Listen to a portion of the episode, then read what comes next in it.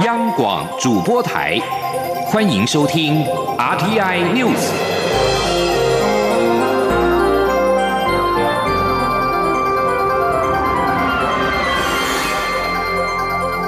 听众朋友您好，欢迎收听这节央广主播台提供给您的 RT News，我是张顺祥。俗称武汉肺炎的 COVID-19 疫情肆虐全球，外交部今天表示，我国除了捐赠医疗口罩等防疫物资之外，也持续推动远距防疫视讯会议。其中，在亚西及非洲地区，目前已经跟史瓦蒂尼、土耳其、俄罗斯等九国透过了视讯会议洽谈防疫合作，讨论建立资讯平台，分享彼此的研究成果。王兆坤的报道。为充分发挥台湾正在帮忙精神，外交部亚非司司长杨新怡表示，我驻亚西及非洲地区管处从三月开始，陆续与友邦史瓦蒂尼。以及土耳其、俄罗斯、以色列、沙地阿拉伯、蒙古、科威特、阿曼、巴林等九国，分别举行十一场远距视讯会议，洽谈防疫合作。杨欣怡说：“相关的与会专家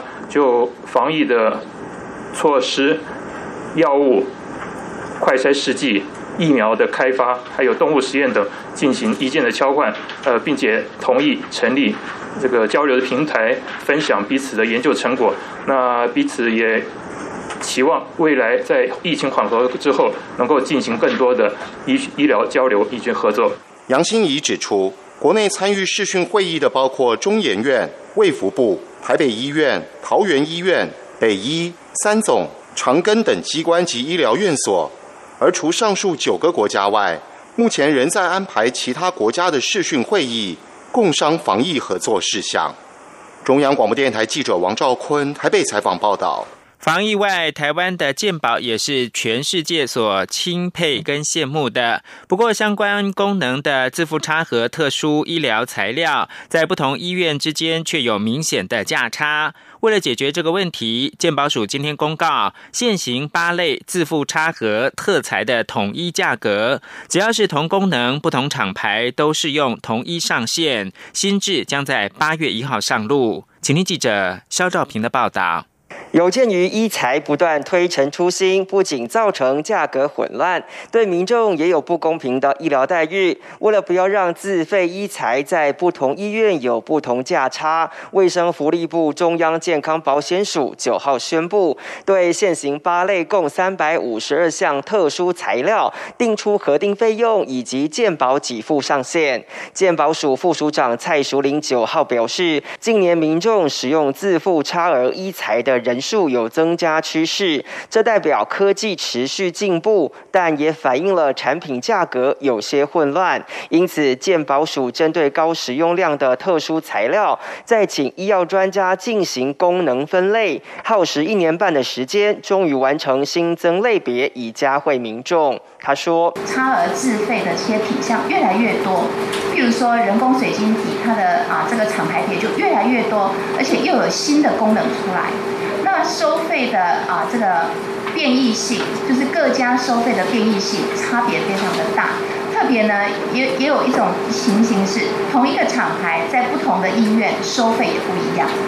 那这样的情形呢，其实对民众啊，真正要使用这样的一个产品的民众是相当相当的不公平。健保署目前公告品项包含人工水晶体、特殊材质生物组织心脏瓣膜、治疗前股动脉狭窄之涂药装置、冠状动脉涂药支架、特殊功能人工心率调节器、治疗复杂性心脏不整脉消融导管、特殊材质人工髋关节、调控式脑室腹腔引流系统等八大类。蔡淑玲进一步解释，未来只要是同一功能的医材，就会有清。楚的核定费用，在对照健保给付上限后，就可以知道价差上限。未来不少品项价格都要往下调整，如果不配合降价的医院，健保署则会给予违约记点。他说：“我们核定的最后这个产品，现在列出来这个产品的核定上限是七万八千六百二十七，对不对？好，那其实代表是什么呢？代表是扣掉二七四四，院所可以收。”取的上限是七五八八三，对吧？好，但是院所是不是一定要收到这里的？不一定，它只要不超过它就合法。健保署也宣布，相关新增的项目会同步更新到新版的自费医财比价网，让民众可以方便比价。中央广播电台记者肖兆平采访报道。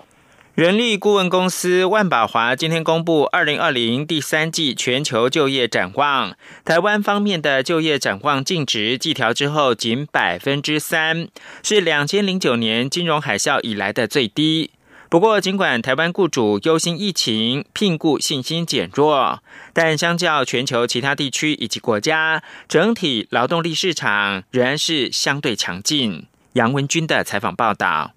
为了解企业于今年七到九月间的聘雇意愿，人力顾问公司万宝华访谈台湾一千零六十一位雇主后公布的调查显示，有百分之十六预计增加人力，百分之九预计减少人力，百分之七十二维持不变。将增加与减少的人力相抵之后，得出就业展望净值为百分之七，季调后为百分之三，和上一季及去年同期相比，分别衰退二十及十八。八个百分点，为二零零九年金融海啸以来最低展望。调查显示，七大行业中有六个行业表示会增加人力，但有五个行业的净值皆下滑到近十一年来的最低点。其中，休闲餐旅业跌幅最大，其次是服务业，而工程建设业、制造业是聘雇相对稳定的行业。万宝华台湾专业人才事业总经理吴必生说：“有很多的国家、很多的地区开始在。”啊，因为需要远距的这种会议啊、教学啊，所以有很多的设备，像呃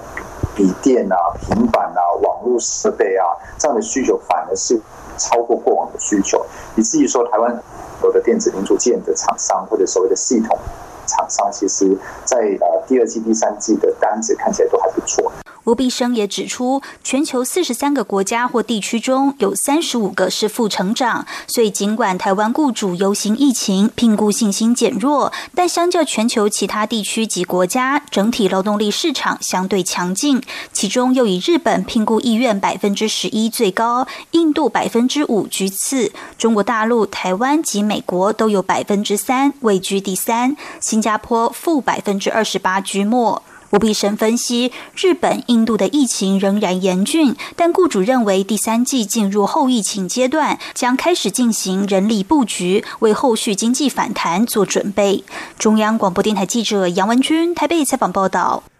香港歌手何韵诗去年九月间在台北参与游行时遭到泼漆，台北地检署今天侦查终结，依强制、公然侮辱。毁损、违反集会游行法等罪嫌，将大陈岛乡情文化促进会的理事长胡志伟等十一个人起诉。台湾多个公民团体去年九月二十九号下午在台北市的中正区举行“九二九台港大游行”，称港反集权集会。何韵诗受访时，突然遭到一名蒙面男子泼红漆，警方现场逮捕现行犯胡志伟、梁太富，带回侦讯。检警查出涉案十一人多为大陈岛乡情文化促进会成员，或者是中华统一促进党的党员，或是胡志伟公司的员工。他们因为不满当时反送中运动的理念以及诉求，而且得知何韵诗以及香港众志秘书长黄之锋等人可能受邀来到台湾，决定要策划犯案。去年六月九号，百万港人上街示威，揭开了香港反送中运动的序幕。时隔一年，多个公民团体今天召开记者会，宣布将在十三号举办抗争未完台港同行晚会，号召台湾民众持续支持香港的民主运动。民间团体也提出了民间版的《港澳条例实行细则》修正草案，明确的规范申请人的权利跟司法救济等事项。记者郑祥云、欧阳梦平的报道：香港是香港人的香港，香港是香港人的香港，民主抗争未完，民主抗争未完。六一三台港同行，六一三台港同行。在反送中一周年的时刻，包括香港编程青年、台湾青年民主协会、经济民主联合、台湾人权促进会等多个民间团体代表齐聚总统府前，表示台港之间是唇亡齿寒的关系，台湾称香港的行动仍要继续。台湾青年民主协会秘书长张玉萌说：“台港的青年在六月十三号这一天发起了纪念反送中运动一周年的晚会。”共同谴责中共的政权在全世界以及在东亚地区不断步步扩张的野心，也向台湾的政府呼吁，作为对抗中国、保护自由民主的第一第一道民主的防线，我们必须要建建立一套对抗中国扩张野心的防火墙。也同时要为支援香港做好准备。除了展现民间力量，公民团体也希望能在法律上协助来台寻求庇护的香港人。经济民主联合召集人赖中强说：“我们打算依照行政程序法一百五十二条的规定，直接由民间提出《港澳条例》第十八条的相关执行细节，也就是修订。”香港澳门关系条例的施行细则第二十五条之一以下的各项条文，好，我们打算我们直接来提出民间的草案，请求陆委会，请求行政院完成立法。这份民间版的《港澳条例施行细则》修正草案，明确界定政治庇护者的申请权，行政机关无论准驳都要做成行政处分。如果被驳回，也可以提法律救济，并可以同时申请停止执行、暂缓遣送出境。即使遭遣送出境，也应该尊重当事人选择要前往何处。另外，立法形式应该是对外发生法律效力的施行细则、法规命令，而不只是个执行要点。相关审查机制。也应该有专家学者及民间代表参与。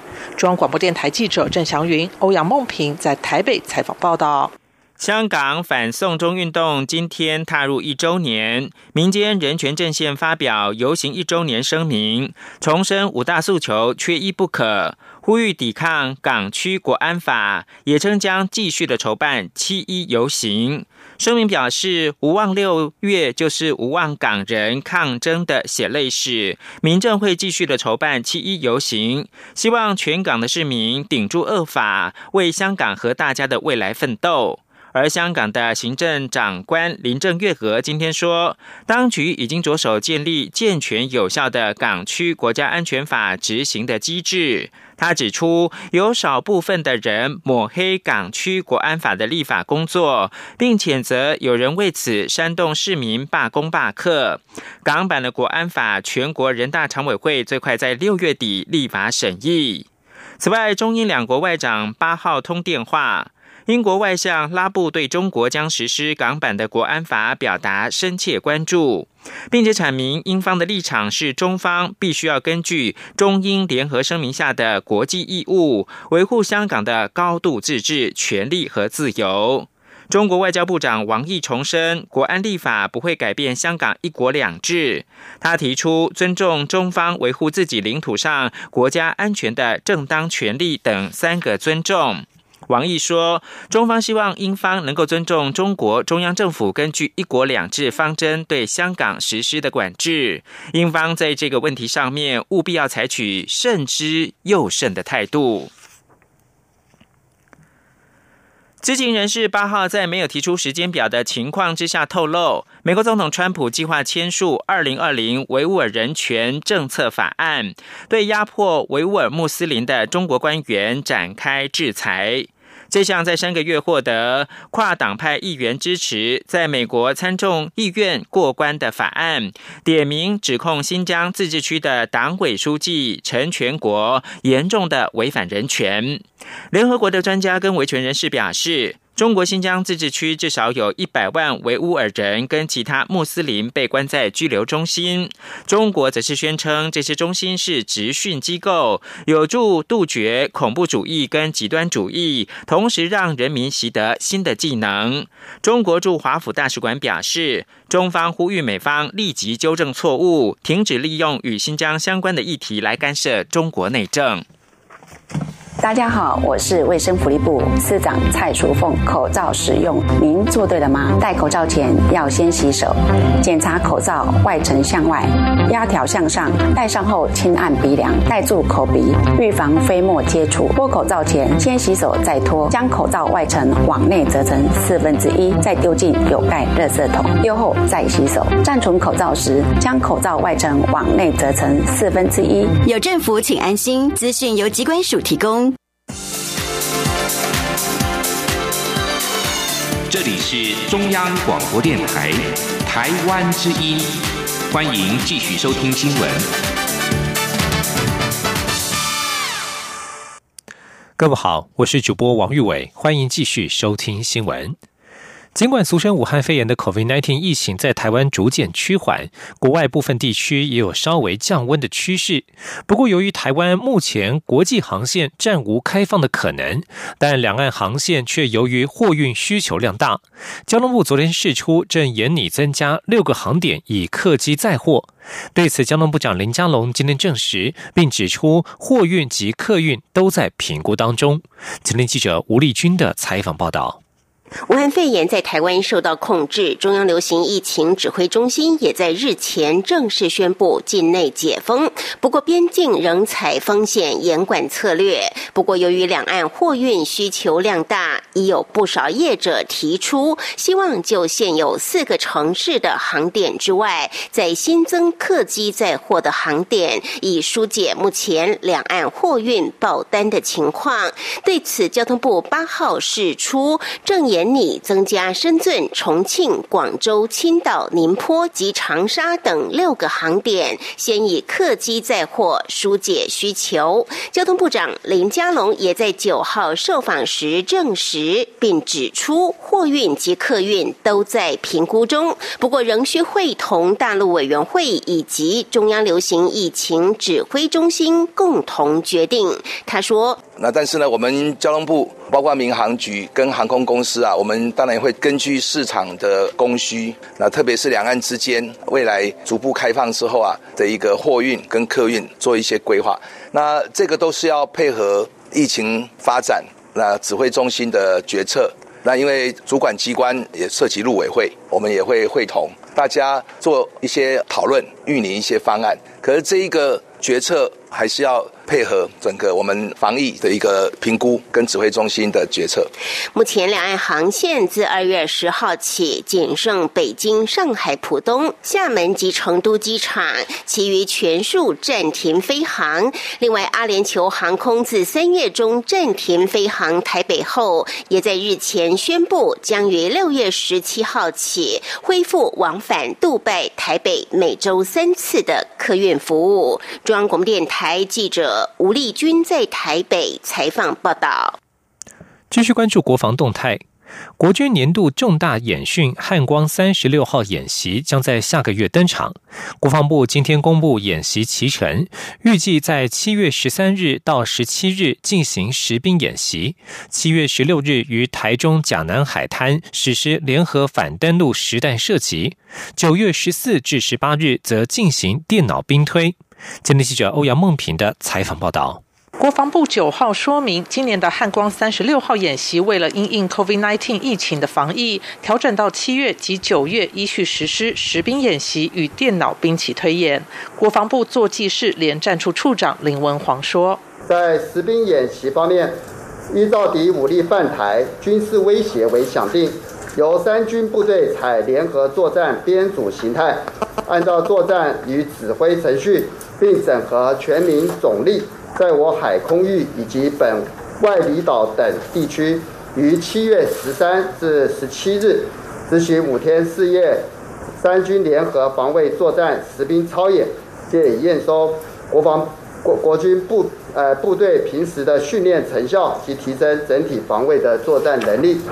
至于联合反登陆作战实弹演习，则定于七月十六号上午十点于台中甲南海滩举行。另外，也将于九月十四号到十八号实施连续二十四小时防卫作战电脑兵棋对抗演练，由攻击军模拟敌犯台各种军事作战行动设计想定，诱导防卫军依战力防护、滨海决胜、探案歼敌整体防卫构想，借以磨练各级指挥官作战决策以及参谋指参作为能力。国防部说明，这次演习的特色分别是精进战力防护作为、提升滨海决胜效能、统合滩岸歼敌战力、启动直管备援机制以及验证后备动员战力。至于居民联合防空万安四十三号演习，则规划于七月十四号下午一点半，才有预告全国不分区的方式实施三十分钟防情传递、防空警报以及空中威胁告警系统警讯发放演练。今年因为考虑防疫，演习期间将不实施疏散避难以及人车管制等演练，避免人员群聚。中央广播电台记者欧阳梦平在台北采访报道。文教消息。教育部今天举办第二十三届国家讲座主持人颁奖典礼，由蔡英文总统表扬八名得奖人，其中钻研科学教育的陶学教授蔡金忠是二度获奖，他以现年四十九岁，成为我国最年轻的终身荣誉国家讲座主持人。前天记者陈国伟的采访报道。本届国家讲座、国家产学大师奖及学术奖颁奖典礼原本规划在今年一月上旬举行，因适逢总统大选及疫情考量顺延，终于在九号顺利举行，并由蔡英文总统亲自表扬八位得奖人。蔡总统表示，很高兴能参加实体的颁奖典礼。现在进入防疫新生活的阶段，显示台湾社会逐渐可回归正常的生活步调。而有这样的成绩，要归功许多人的努力，比如台湾的学术界在生物、医药及工卫领域的长期累积，这次都发挥了关键作用。蔡总统说：“大家的事迹和社会实践不是三言两语能介绍完。”他感谢大家长期的付出。疫情过后的世界正面临许多关键的转折，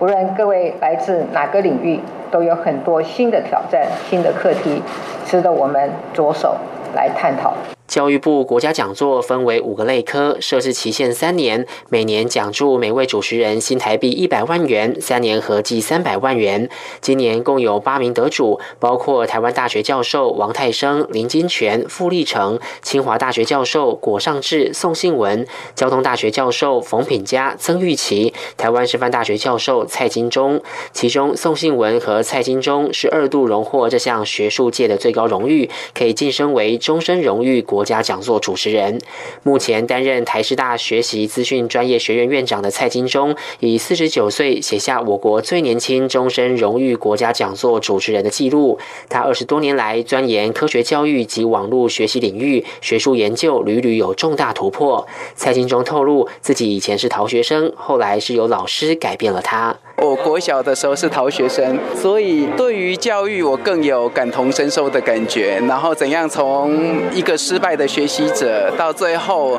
渐渐然后走上正轨，然后在台湾的教育环境中长大，最后又回馈到教育的研究上面去，然后能够开枝散叶。第二届国家产学大师奖共有台北科技大学教授赖延生等四人得奖，每人获颁九十万元。第六十三届学术奖则有中央研究院研究员孙天心等十一人获奖，可以获得六十万元奖金。中央广播电台记者陈国维台北采访报道。继续关注政坛焦点，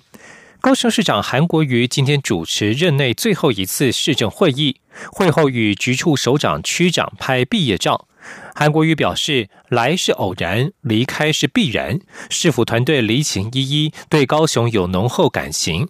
韩国瑜也说，高雄市一天之内失去市长与议长，他呼吁高雄市民静下心来，日子还是要过，齐心让高雄往前走。今天记者王威婷的采访报道。高雄市长韩国瑜九号上午主持任内最后一次市政会议。他在会议开始前表示，最后一次市政会议离情依依，市府团队对高雄充满感情。韩国瑜表示，到了这个阶段，来是偶然，离开是必然。希望大家提出治理高雄的建言，留下会议记录。市政会议结束后，韩国瑜和局处首长在高雄市四维行政中心前合拍毕业照，支持者齐聚高喊“韩国瑜加油，我们等你东山再起”等口号，韩国瑜则微笑挥手点头致意。韩国瑜表示，过去一年半最自豪的就是打完上半场，武汉肺炎高雄零本土病例，登革热目前也是零病例，